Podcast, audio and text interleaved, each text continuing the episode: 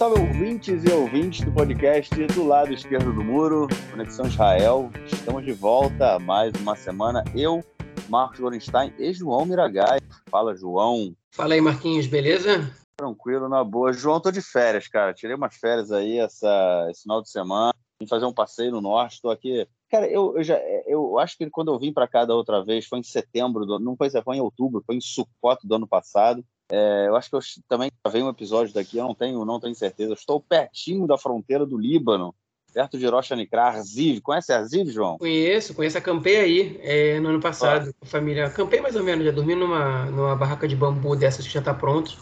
Mas para as crianças Mas, foi é. acampar. Para mim, é. a praia mais bonita de, do Mediterrâneo aqui em Israel, na parte israelense do Mediterrâneo. Gosto muito. É uma, uma reserva natural, né? Pois é, tem a reserva que é aquela praia que é meio piscina. Vocês estão nessa aí? Isso, exatamente. Então, eu tô do, assim, é, é, eu, eu fiquei do lado e ia para lá todo dia. Isso, então, eu tô no, aqui perto, né? Porque Arziv é tipo é, é, alguns quilômetros ao norte de Narraria, né? É, e aí tem uma, é, a, é, foi construído um novo bairro aqui no, em Narraria, que é colado em Arziv. E, enfim, eu tenho, tenho uma, uma amiga da minha esposa que ela comprou um apartamento que é na, na beira do mar, João. Eu tô, tipo, é, no mar, entendeu? Então ela comprou um apartamento aqui, ela mora no centro do país, mas comprou um apartamento aqui, e aí vem passar aqui as férias de vez em quando, final de semana. Aí o apartamento estava vago essa semana, a gente veio dar um pulinho aqui para dar uma descansada. Eu falei, não, pô, três diazinho, né? Aproveitar o sol, veio para cá, então eu tive aquelas três dias. Quer dizer, não dá para férias com, com um filho pequeno, né? Mas enfim, né? Dá, dá para dar aquela descansada. A gente fica trabalhando mais do que do que no dia, na, na, na rotina normal. Mas, enfim, estamos aí de, pelo menos de frente para o mar. É, e dá para dar uma acalmada também, né, João? Porque essa semana aí, o que não aconteceu, é, o que, enfim, o que não aconteceu foi, foi falta de calmaria, né? Semana tá aí na política israelense, tensa, acredito que os nossos ouvintes saibam do que a gente está falando, mas então vamos passar para o nosso próximo bloco, ou para o nosso primeiro bloco, para a gente falar dessa da questão da política interna essa semana aqui em Israel. É isso, gente. Acabou, cara. Acabou. Conseguimos. Enfim, chegamos aí ao fim do governo israelense. Caiu, caiu essa semana. Na verdade, assim, vai cair na semana que vem. Mas começou a queda. A queda foi anunciada essa semana pelo primeiro-ministro Naftali Bennett. Depois de uns. Muito, desde que a Edith Silman, né, aquela é, é, é, deputada do Partido Yamina, ela resolveu abandonar a coalizão é, no período de Pessah, né, da Páscoa é, ela foi é, é, a coalizão começou a ficar aos trancos mais aos trancos e barrancos do, do, que já vinha vindo. Teve aí a lei né do a lei da ocupação né aquela lei que regulariza a vida dos israelenses que vivem nos territórios ocupados. Ela precisa precisaria ser renovada né porque ela perde o é uma lei que ela precisa ser renovada a cada cinco anos. Ela perde o prazo agora, nos próximos dias, no dia 30 de junho, ela perde a validade. A coalizão, ela apresentou a lei para que ela fosse renovada, a lei não foi renovada e isso teria o caos, né? O caos total aqui em Israel, caso essa lei não fosse organizada, é, é, é atualizada e renovada. E essa semana, é, enfim, a crise se acabou de vez. Durante esse período todo, nas últimas semanas, houve vários. É, é, é, a gente ouviu né, vários boatos de que é, deputados do da coalizão estariam tendo um licudo para sair do governo. Enfim, ficou aquele sai, não sai, vai, não vem. Tinha deputada do Meretz também, que ameaçou sair, depois voltou. Enfim, uma bagunça sem fim, até que essa semana o ministro, o primeiro-ministro Naftali Bennett pediu arrego, é, falou, para mim já deu. Ele não usou as palavras do, do Begin, né, João? Enem Yahol é, é, Od, tipo, eu não posso não. mais. Ele não usou essas palavras, achou basicamente isso. Ele e o Lapid deram uma entrevista conjunta é, e informaram aí a queda do governo. Hoje é quinta-feira, é, esqueci de falar disso, né, lá no primeiro bloco, hoje é quinta-feira, dia 23 de junho, nove e meia da noite, a gente gravando aqui o episódio. É, a entrevista foi dada ontem, né, ontem na verdade, na quarta-feira, é, foi é, passou a primeira, é, passou a votação, né, para que o Knesset fosse dissolvido, o parlamento seja dissolvido, foi aprovado em primeira votação. Na semana que vem, possivelmente vai ser aprovado em segunda e terceira votação. E aí, João, Yair Lapid vai assumir como próximo primeiro-ministro o ministro do governo é, é, interino, que vai fazer o processo aí de até as eleições que devem acontecer no dia 1 de novembro de 2020. João, três anos e meio, cinco processos eleitorais, cara. Dá para aguentar, cara? Há alguma, é, é, algum processo institucional é, que, é, que aguente vivo, que segure vivo e forte cinco processos eleitorais em, em três anos e meio, cara? Não, para começar melhorou já, porque se você olhasse isso entre 2019 e 2020, você ia falar que em 14 meses teve três. Então, então já melhorou. Teve um governo que durou aí é, é, oito meses aí convocou eleições, então ficou 12 meses no poder, e teve outro governo que já está um ano e um mês, e aí, enfim, até que tem eleições, é, vai ser um ano e cinco, um ano e seis, então está melhorando, está aumentando aos pouquinhos. É, mas está muito fragilizado, que mostra como é, essa fragmentação, essa polarização entre esse lado pró-Netanyahu e anti-Netanyahu, é, ele, enfim, ele divide a cidade israelense quase que meio a meio, né?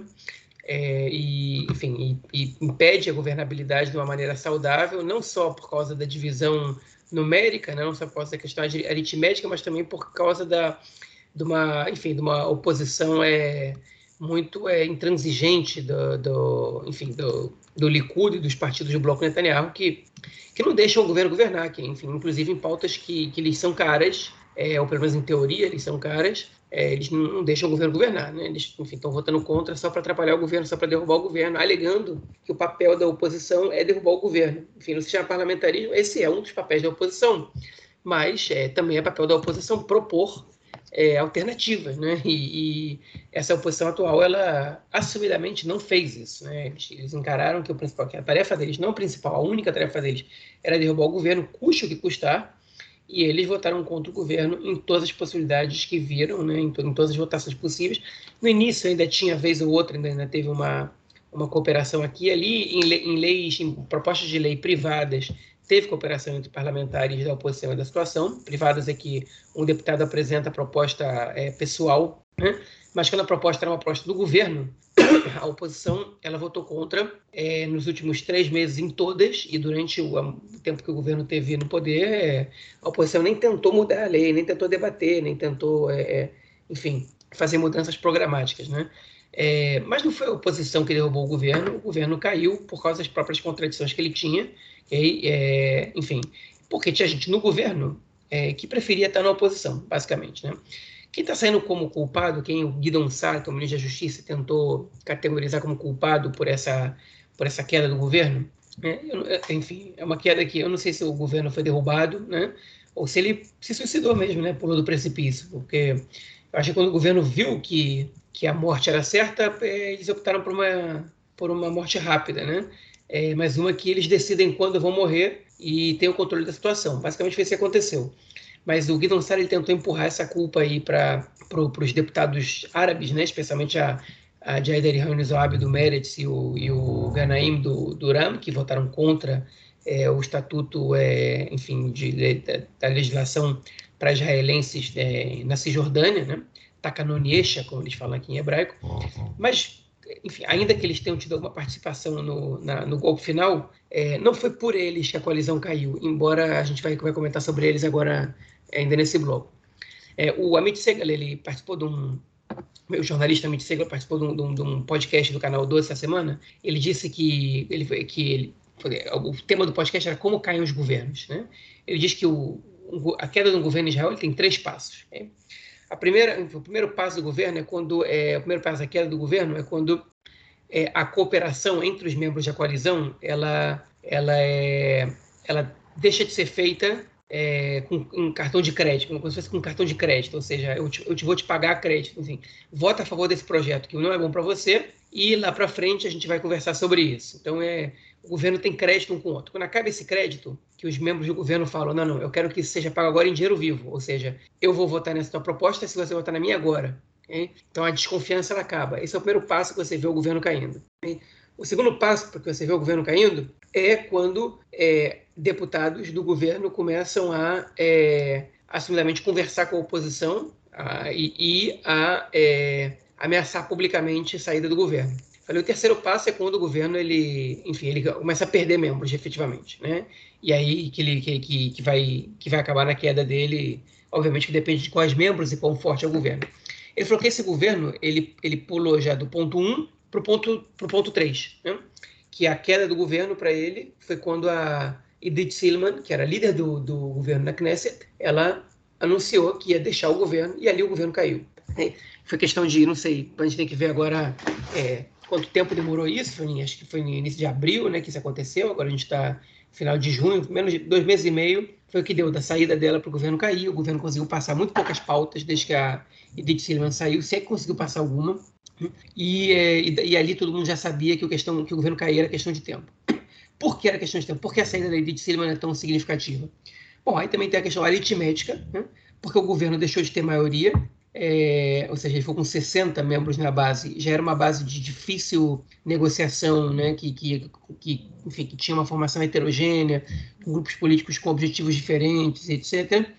É, então, isso já era um problema. E passou a ser um problema maior ainda quando é, os membros do partido do Bennett, né, alguns deles, como o Nir Orbach e é, o Abir Kara e a Elet Shaked, que são membros que não estavam muito satisfeitos com, com, é, com, com, os rumos do governo. Na verdade, no caso da Elet Shaked e do Nir Orbach, não estavam satisfeitos com a entrada no governo desde o início. Né? Eles deram esse voto de confiança para o Bennett, é, mas não estavam satisfeitos com essa entrada no governo desde o início. E eles, quando viram que a Edith Silman foi a primeira a pular fora, é, e ela ia ganhar com isso, porque ela de repente foi perdoada pela direita e aparentemente ganhou um lugar na, na é, enfim, é, na, na, lista do Likud, um lugar de destaque para que garante que ela vai ser é, é deputada na próxima Knesset.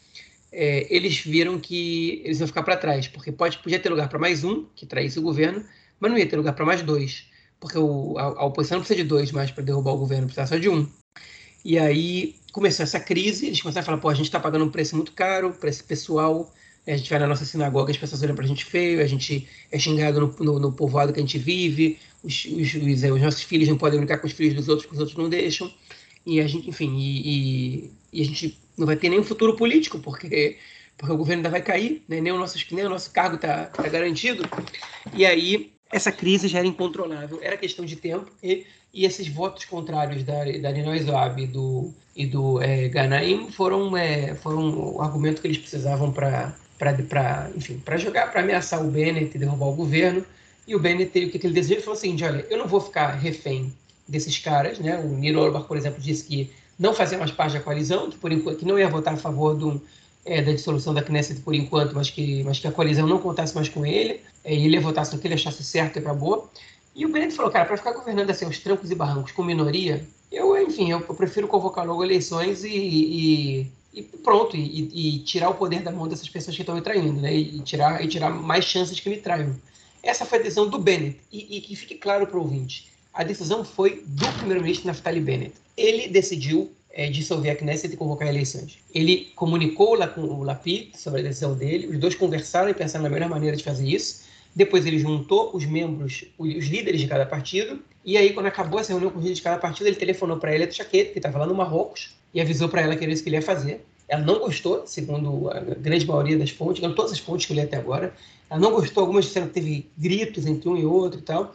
Mas, é, é, mas enfim, mas ele tomou adesão mesmo assim. Okay? E por que ela não gostou? Porque ela perdeu a chance de, de ter algum futuro político, pelo menos a médio prazo, com essa dissolução da Knesset. Achar que não tem lugar em absolutamente nenhuma constelação, nenhum partido existente hoje, ninguém quer ela e não porque ela hoje ela já não traz mais voz, ela não é mais popular como ela já foi, né, justamente pelo fato dela ter é, aos olhos da direita ter traído as ideias da direita e aos olhos da esquerda, ela não não foi que nem o Bennett que que começou a fazer um discurso mais neutro e respeituoso, ela continuou mantendo as pautas da direita no governo, mas para a direita é, bibista, né, que apoia Netanyahu, isso não era suficiente, e essa, essa decisão do Bennett mata a carreira política, não sei se mata, porque a gente nunca sabe o que vai acontecer, mas ele é um golpe muito duro na carreira política da Elia Tchaked, do Nir Orbach, e, enfim, e realmente acaba com eles ali. E ele, ele próprio, o próprio Naftali Bennett, é, é, todos os indícios apontam para que ele vai dar, no mínimo, um tempo na carreira política dele, vai se retirar e vai esperar o melhor timing possível para voltar no futuro. É, enfim, depois que você é primeiro-ministro, vai fazer o quê? Vai entrar no governo para ser, vai virar deputado qualquer, vai virar qualquer, vai virar ministro da, do interior, tipo o primeiro-ministro do, do, da educação, que, que, é um cargo que ele já teve, é pouco para ele. Ele já chegou no auge, né? Enfim, ele ficou pouco tempo, vai ser o primeiro-ministro com o menor tempo de, de, mandato na história. Óbvio que agora vai entrar o Yair Lapid, se, se tudo correr conforme combinado entre eles, que essa é outra parte desse tópico. Mas, enfim, o Lapid ficaria menos tempo, só que o Lapid entra como primeiro-ministro interino, ele não entra como primeiro-ministro eleito e votado. Então, é outra... votado pela Knesset, no caso. Então, enfim, o Bennett é o primeiro-ministro eleito que ficou menos tempo no cargo. Segundo Netanyahu, o, do, do, governo mais, é, mais fracassado, pior governo da história do país. Eu não sei se a população é, concorda com o Netanyahu a esse ponto, mas enfim, é, essa é a situação que a gente, que a gente tem. Né? É, o, o Bennett e o Lapid, então, decidiram que eles iam é, dissolver a Knesset na semana que vem, é para o leitor que está escutando a gente já depois de domingo, nessa semana, é, que está entrando que é a última semana de junho. E aí, por que essa decisão?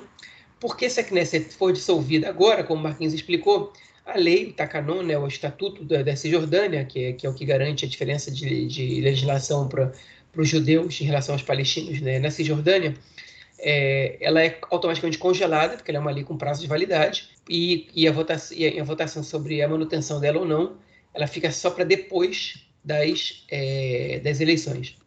Uma lei que não tinha passado, é, enfim, ela me perguntaram num grupo de WhatsApp, e, e, essa lei, enfim, não vale a adesão da Knesset? Não vale porque a adesão não foi tomada, né? A, a, ninguém, ninguém, disse, é, ninguém propôs uma lei para valer na Cisjordânia. Simplesmente a lei que propuseram, ela não foi aprovada. É, mas, no caso de, da Knesset ser dissolvida antes do dia 30 de, antes do dia 1 de julho, a lei automaticamente é renovada até que a próxima Knesset possa votar.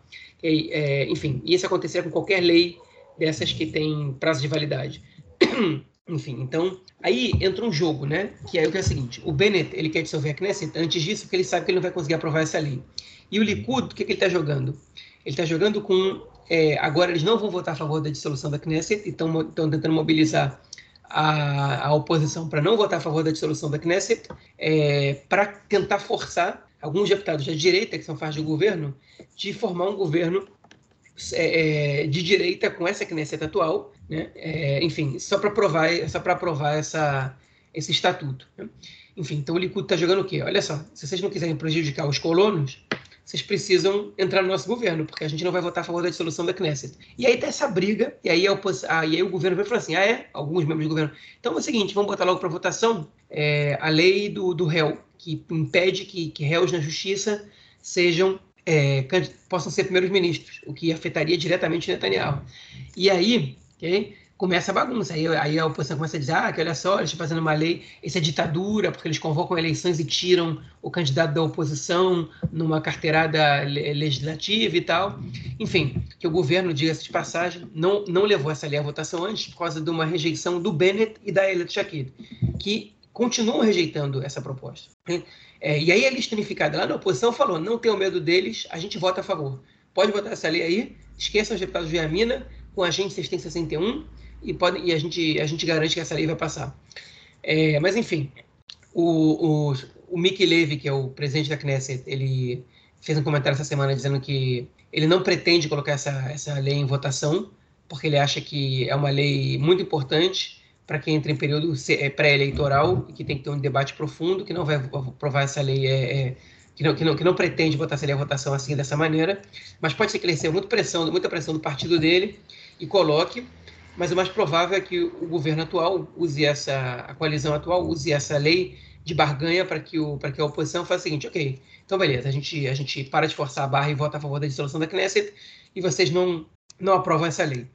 É mais provável que isso aconteça. Outras leis foram levadas aí para votação, né? É, como a lei de limitação do mandato do primeiro-ministro para oito anos, que é uma lei que já tinha passado sem primeira leitura, é, perdão, que não tinha sido levada à votação, no final das contas, que não ia ter, não ia ter maioria, e o Guidon Sara agora quer, quer que ela seja aprovada.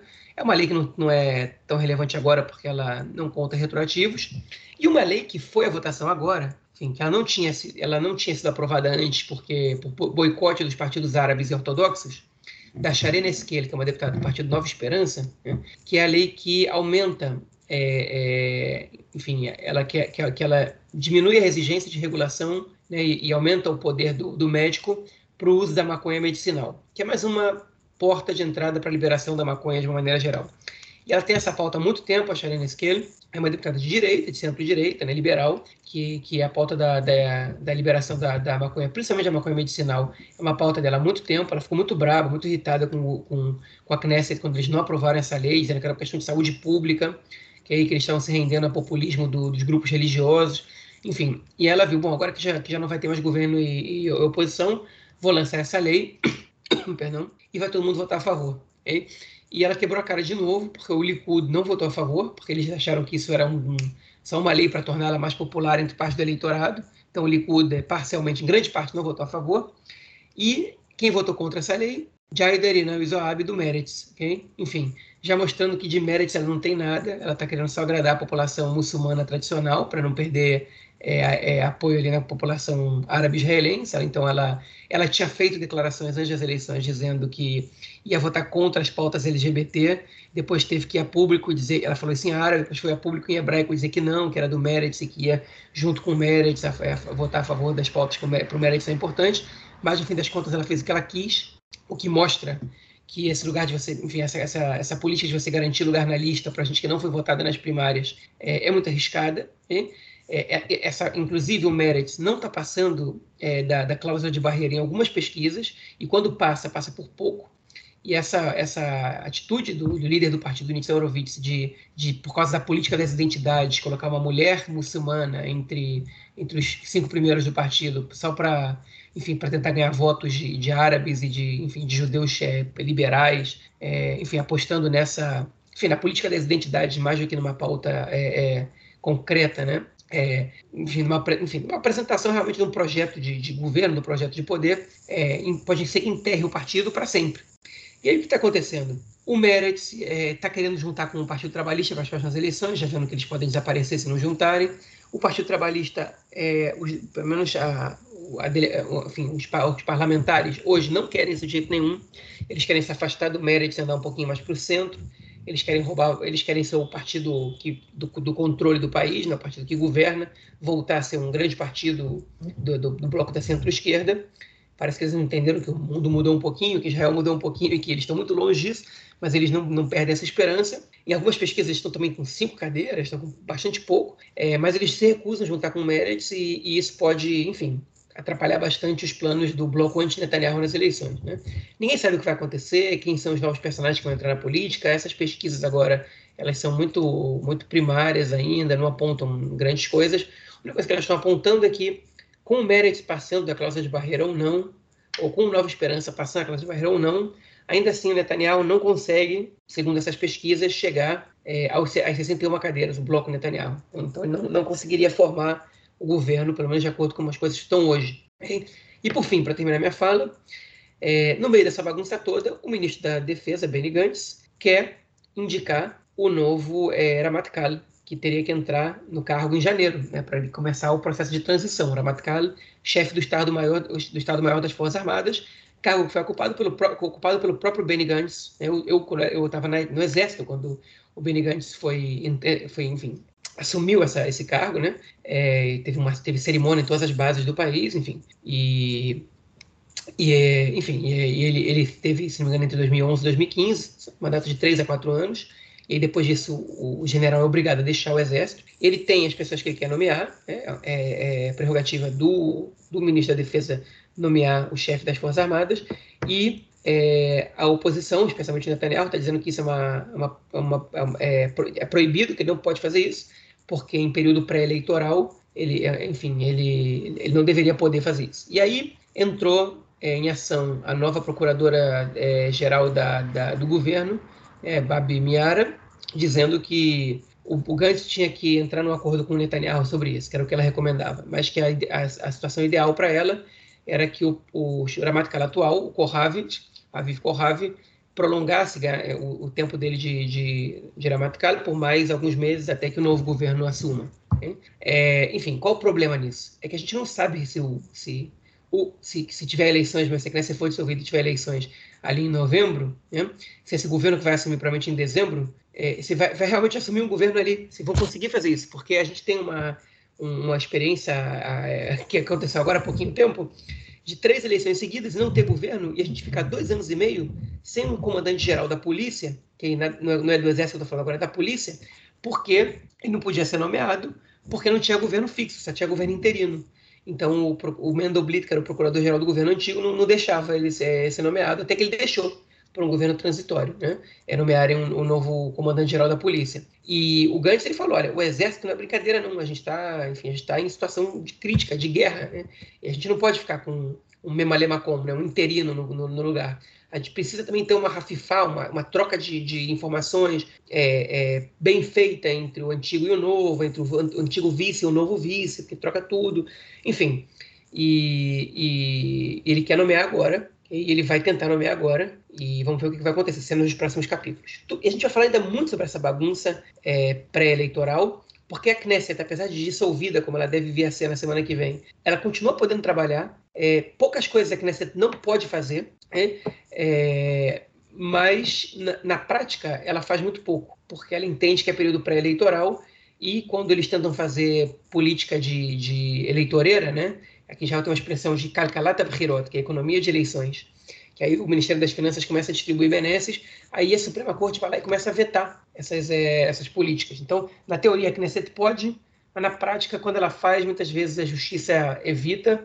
Enfim, e vira uma bagunça nada. A gente vai comentar nos próximos episódios se é que vai ter realmente eleições e a gente espera consertar o site até lá para poder fazer um, divulgar o nosso próximo especial eleições, que é basicamente o antigo reformulado com as novas propostas, etc, etc, com os novos personagens. Mas é isso. É, provavelmente, novamente, teremos eleições em Israel e, se tudo sair conforme o pré-combinado, no dia 1 de novembro de 2022. Ô, João, nem eu nem você, né, cara? Na verdade porque eu apostei lá na que tomou uma pernada, né?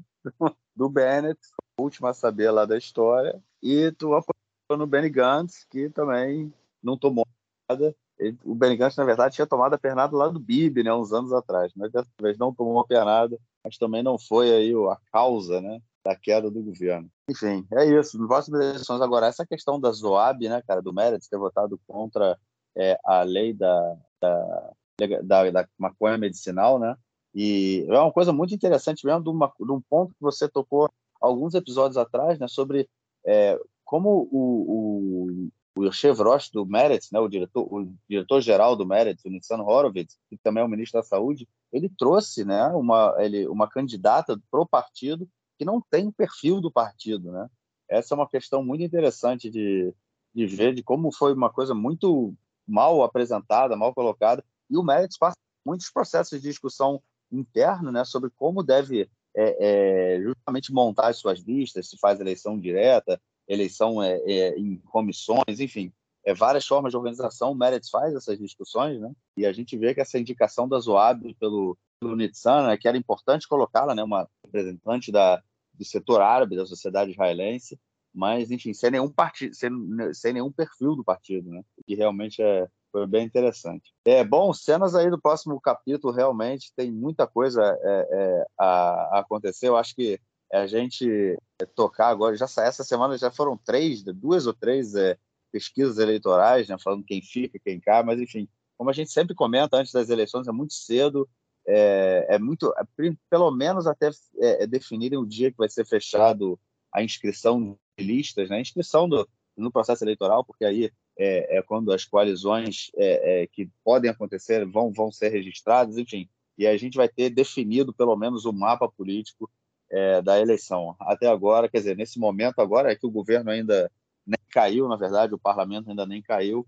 É, é muito, apesar dessas pesquisas serem divulgadas, não tem como a gente é, é, confiar muito. Bom, então ao nosso próximo bloco para tratarmos de outras questões da política interna essa semana.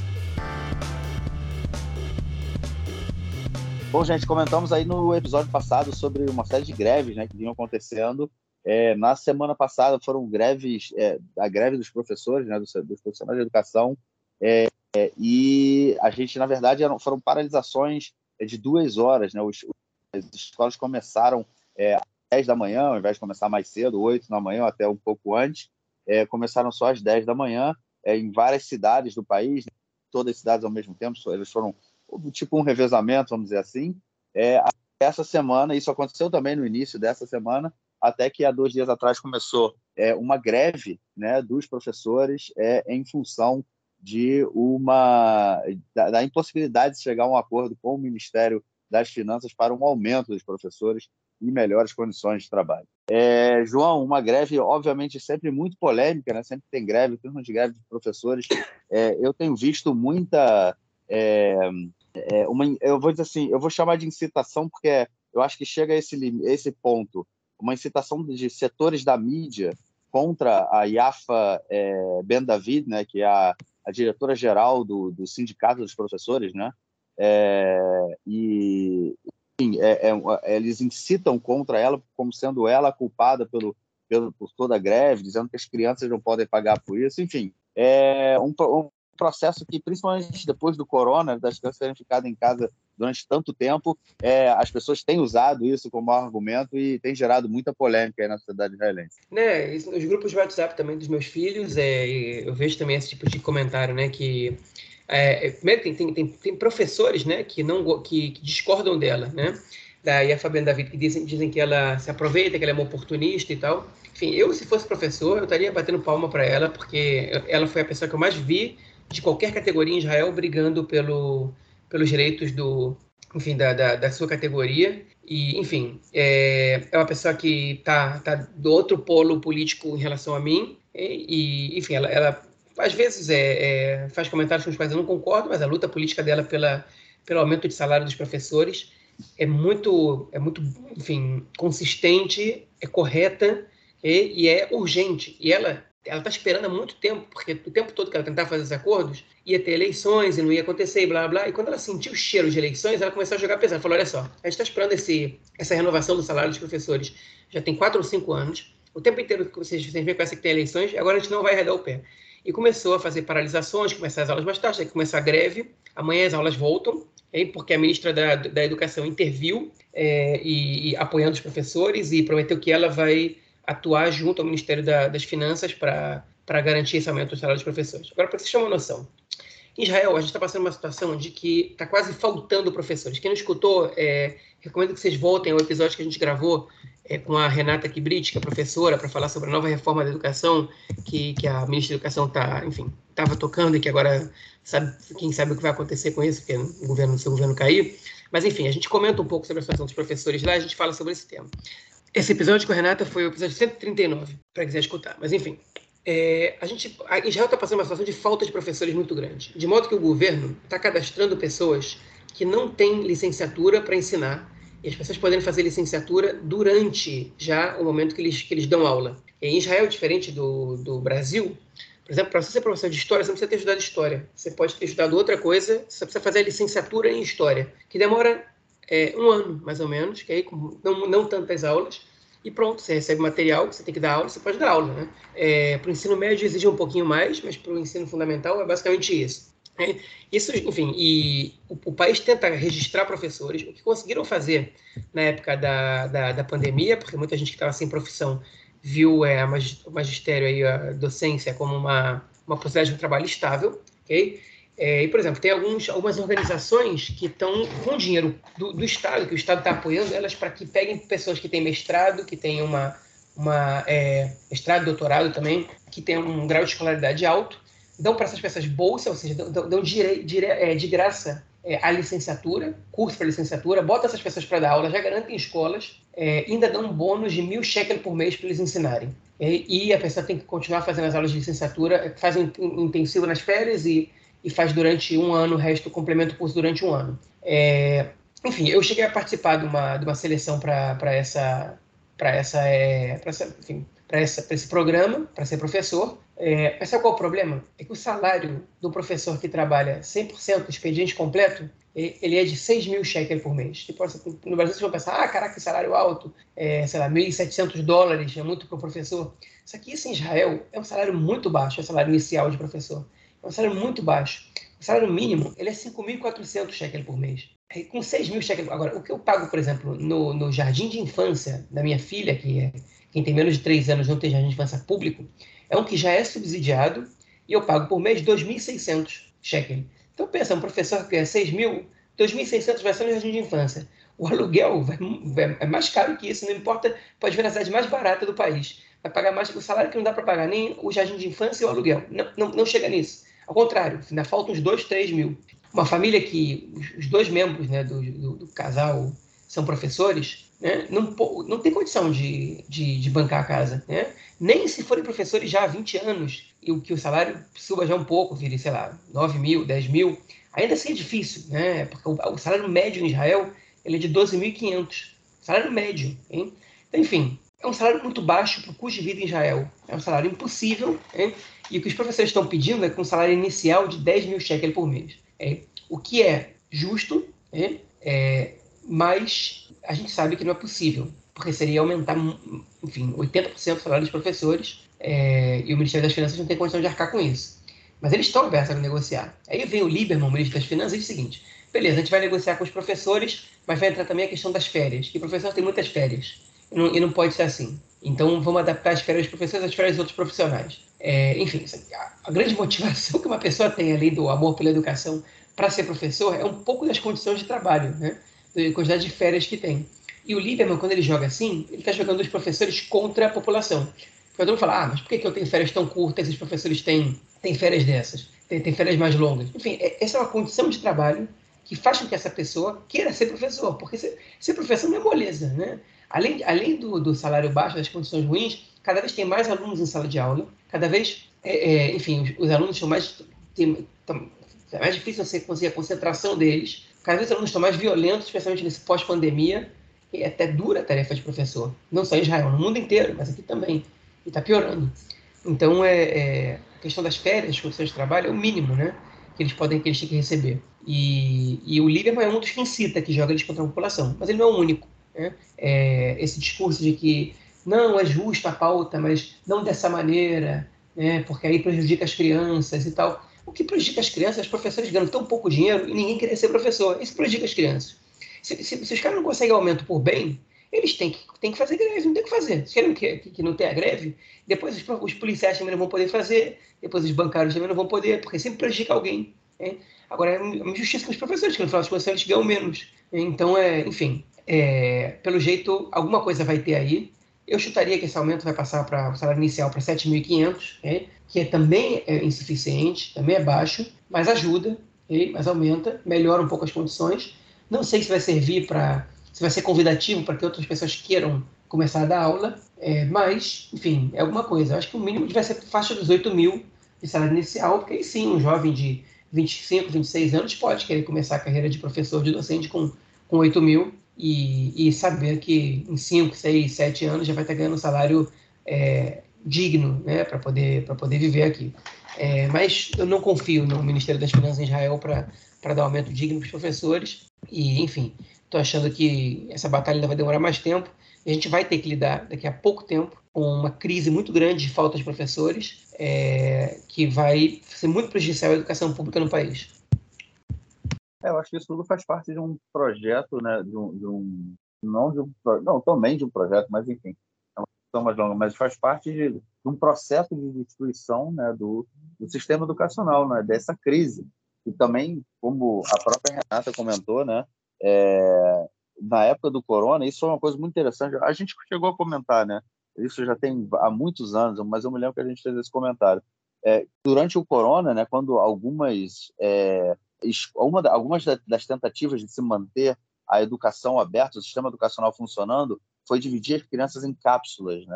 Eram grupos dentro de, das turmas, tipo, uma turma com 30 alunos era dividida em duas cápsulas de 15 alunos que teriam o mínimo contato possível. Né? E aí a gente justamente fez esse comentário, que esse seria, na verdade, não por conta do corona, mas o número ideal né? para os professores poderem é, é, trabalhar né? e dar a atenção necessária aos alunos, passarem o seu conteúdo de forma é, de, de, com qualidade aos alunos, né? sem, enfim, hoje, e a realidade da, da, do sistema educacional israelense é de 30 e tantos alunos né? e tudo mais, além das condições de trabalho, enfim, é realmente um, um, uma profissão que no mundo inteiro é muito precarizada, né? não, tem, é, não tem outra forma de, de dizer. É, mas realmente o que me chama a atenção, João, e aí, assim, eu acho que a única greve Israel que não que não havia é, esse apelo da sociedade, tipo, ah, eu concordo com a pauta, mas não faça greve, né? É, eu acho que a única greve, né? Ou não, não greve, desculpa, paralisação, né? Porque a, a greve tem esse sentido, né? Você paralisa, né? mas paralisações assim que não tinham, não tem, não, não, esse apelo não era usado, eram é, é, paralisações de deficientes físicos, cara. Era a única vez que essa, essa, esse apelo não era utilizado pela mídia e por setores da sociedade é, para falar, é, para se colocar contra, né, quem faz o protesto, quem faz a paralisação. O, em, outro, em, todos os outros casos é, ah, eu concordo, mas não faça isso porque prejudica. Eu concordo que não não feche a rua porque você se fechar a rua você me prejudica. Ué, eu vou fazer paralisação onde? vou fazer protesto onde? Na calçada, pô? Dá, né? Enfim, é, e, é só, e a única a única forma, a única, a única, o único protesto, a única paralisação que não esse apelo não era usado era paralisação de deficientes físicos. O resto era sempre utilizado, né? o que é muito interessante, né? justamente é, para evitar maiores, para evitar desgaste, né? é um sincericídio dessa, dessas pessoas. Mas, enfim, é, é isso. Vamos é, torcer por dias melhores aí, né? Vamos, o que, que isso. É, é, a questão, João, durante esse período, esse, esse governo de transição, é possível dar o aumento para os professores? Porque tem que mexer no orçamento. É possível, não, é possível, é possível, é possível. Pode passar pela comissão de finanças. Entendi. O aumento. Mas ele é então, possível. É, é, então, é, é, pode ser, né? Que se um acordo. E se mantiver. Agora, é também importante dizer que agora, no dia 30 de junho, a gente entra no período de férias, né? São as férias escolares que vão julho e agosto. É, e aí, enfim, é, vão, vai, isso, isso pode acarretar para a reabertura do, do sistema do dia 1 de setembro. Bom, vamos então ao nosso próximo bloco para tratarmos então de questões da política externa essa semana. É isso, a gente comentou na semana passada sobre é, a questão dos atentados terroristas, né, possíveis atentados terroristas que ocorreriam em Istambul, na Turquia. É, o Mossad alertou o governo turco de que havia células é, ligadas ao Irã prontas para fazerem atentados contra israelenses é, no país. Né? A Turquia cooperou com Israel para que é, esses atentados fossem é, é, descobertos né, antes de acontecer. o governo israelense emitiu uma série de, de notas né, e pedidos para que cidadãos israelenses não fossem para a Turquia e os que estivessem na Turquia voltassem para Israel. É, só que no final disso tudo, João, é, aparente, não, aparentemente não, né? Houve aí uma, um sucesso, né? É, e até o momento não nenhuma célula que é, poderia é, cometer um atentado contra israelenses na Turquia é, conseguiu agir, né?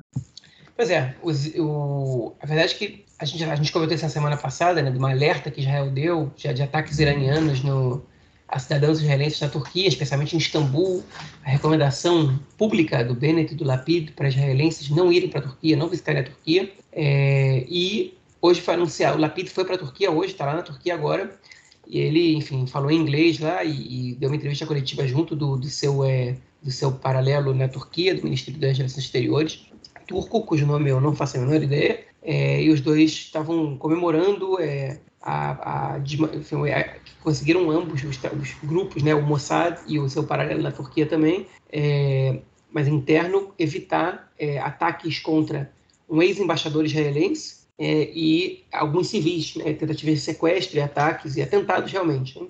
Enfim, isso foi tornado público por Israel e pela Turquia, não foi só por Israel. E que coloca o Irã numa situação complicada, né? Porque, enfim, você fazer um ataque contra cidadãos de, de outro país num terceiro, é, enfim, não é não é muito bem visto. Não sei como é que o Irã liga, lida com, com, essa, essa da imagem deles internacional, mas enfim, essa é a, essa, essa é a situação que sobrou. O Irã, ok? É, enfim, além de não ter negado isso, né, pelo menos até onde eu vi, hoje afastou o comandante da inteligência é, da, como chama, da é, Mishmarota Maperra, é da Guarda Revolucionária. Eles afastaram o comandante da inteligência da Guarda Revolucionária do país logo depois dessa, dessa divulgação desse caso da Turquia com, com Israel. Então, isso é muito é, sintomático, né? Enfim, o Irã não só não negou, como deu todas as caras de que assumiram o fracasso, né?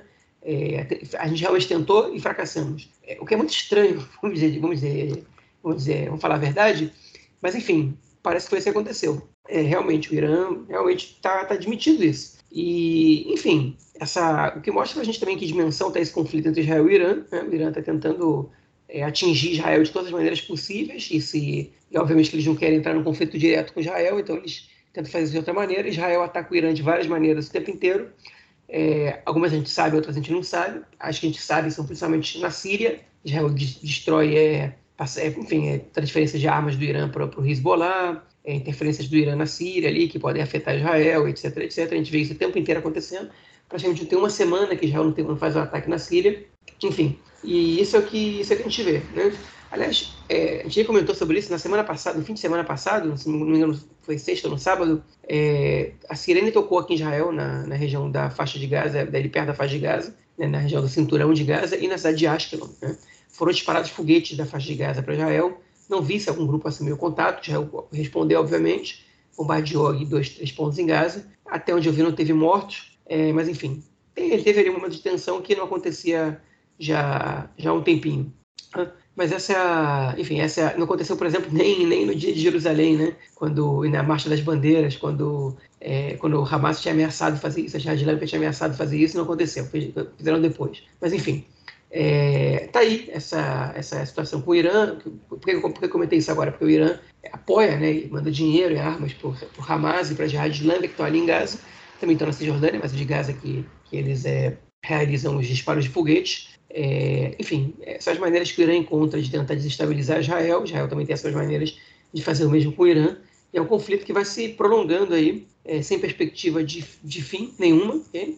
E inserida também no, no, enfim, no, no cenário internacional, com, com essa inconclusão em relação ao acordo nuclear com o Irã, um acordo que não saiu né? é, entre as potências europeias e o Irã, e que, enfim, e que coloca mais lenha nessa fogueira e mais tensão no ar.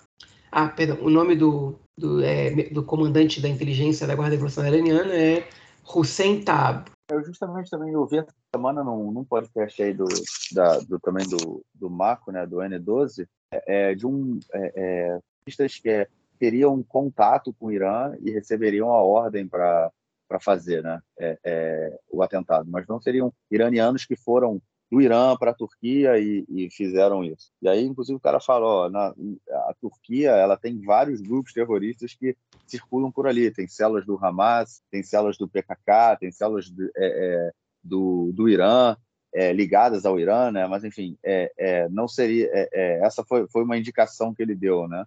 o que mostra também muito interessante como se dá toda essa, essa relação e a Turquia tentando o tempo todo reprimir, né? Essa, ou não, essa, essas atividades terroristas, né? é, de acordo com, com, a proximidade, né? como você falou aí, a proximidade do governo com o Hamas, muitas vezes. É isso. Vamos então ao nosso próximo bloco para ouvirmos então o comentário do camarada Nelson Burg. Manda aí, Nelson.